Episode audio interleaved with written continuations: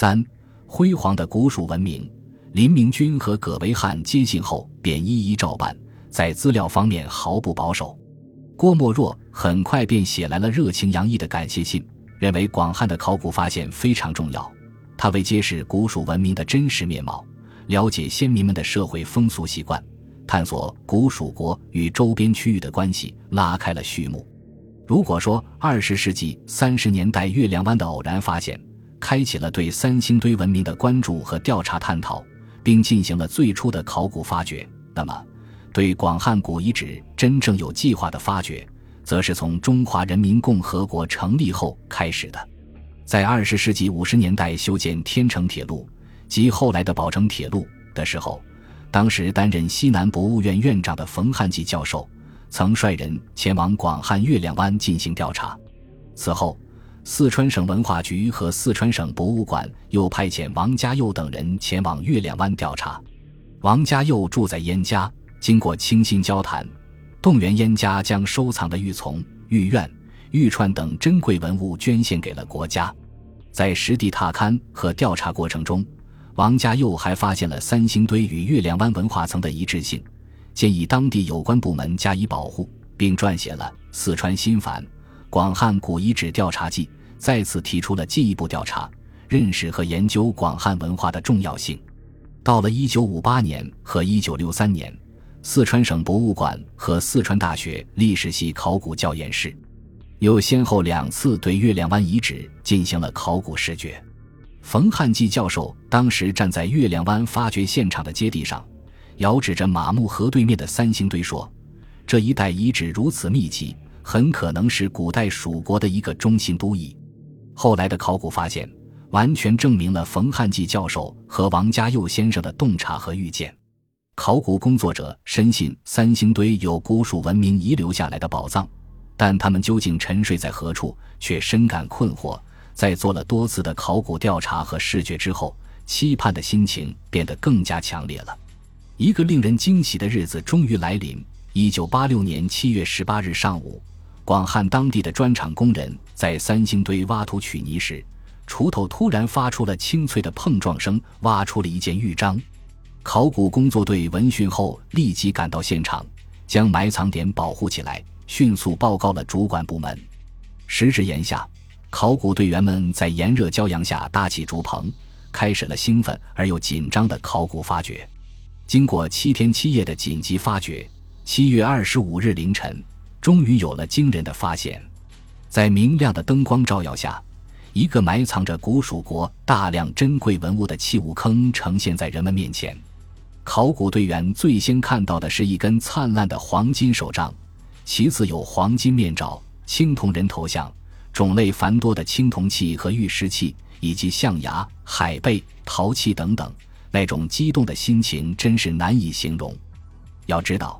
这不是一般的普通文物，而是淹没了数千年之久的古蜀文明遗留下来的绝世珍奇，其巨大价值是任何金银珠宝都无法比拟的。由于三星堆的惊人发现。中华文明史和世界文明史都将因此而谱写新的篇章。对于三星堆考古工作队乃至整个四川考古界来说，一九八六年确实是一个非同凡响的幸运年。发现三星堆一号埋藏坑之后，仅仅过了半个多月，更大的惊喜又降临在了这些幸运的考古工作者头上。一九八六年八月十六日下午。当地砖厂工人在三星堆取土时，又意外地发现了二号埋藏坑。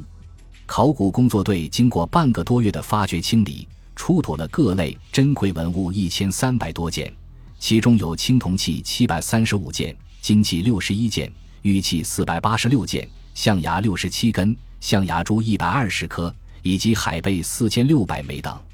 特别是高大的青铜立人像、奇特的青铜神树。以及数量众多的青铜人头像、青铜面具和青铜器物，铸造精美，造型神异，具有极其丰富的内涵和象征意义。每一件都是无与伦比的绝世珍品，其数量和种类都大大超过了一号埋藏坑。这些丰富而又罕见的出土文物，为我们了解神秘的古蜀文明提供了珍贵的资料。消息披露后，便立即在海内外引起了轰动。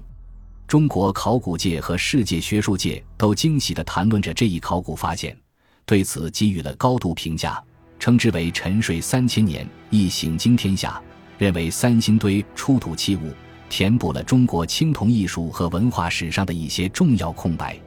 当时九十高龄的四川省文物管理委员会主任张秀书先生兴奋地说：“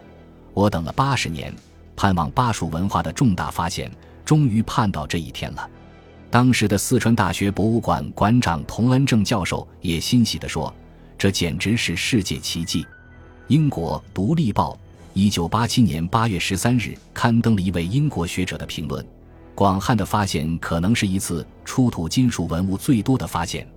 他们的发现可能会使人们对东方艺术重新评价。中国的青铜制造长期就被认为是古代最杰出的，而这次发现无论在质量上还是在数量上，都使人们对中国金属制造的认识上升到了一个新的高度。还有人认为三星堆的考古发现，比有名的秦始皇兵马俑更要非同凡响。一九八八年。中华人民共和国国务院公布三星堆遗址为全国重点文物保护单位，张爱萍将军为三星堆遗址题字“沉睡数千年，亦醒惊天下”。随后，独具特色的三星堆博物馆在清澈的鸭子河畔拔地而起，成为展示古蜀文明的一个重要景点。三星堆出土文物曾在成都和北京等地展出，之后又在欧洲许多国家展出。并东渡日本，在几个城市举办了长达数月的巡回展览，所到之处，观者如云，反响热烈，得到了海内外各界人士的由衷赞叹。三星堆一号坑、二号坑的考古发现，成为二十世纪世界考古史上一道最为璀璨夺目的光彩，使全世界对灿烂的三星堆文化和源远流长的中华文明有了更加深刻的认识和了解。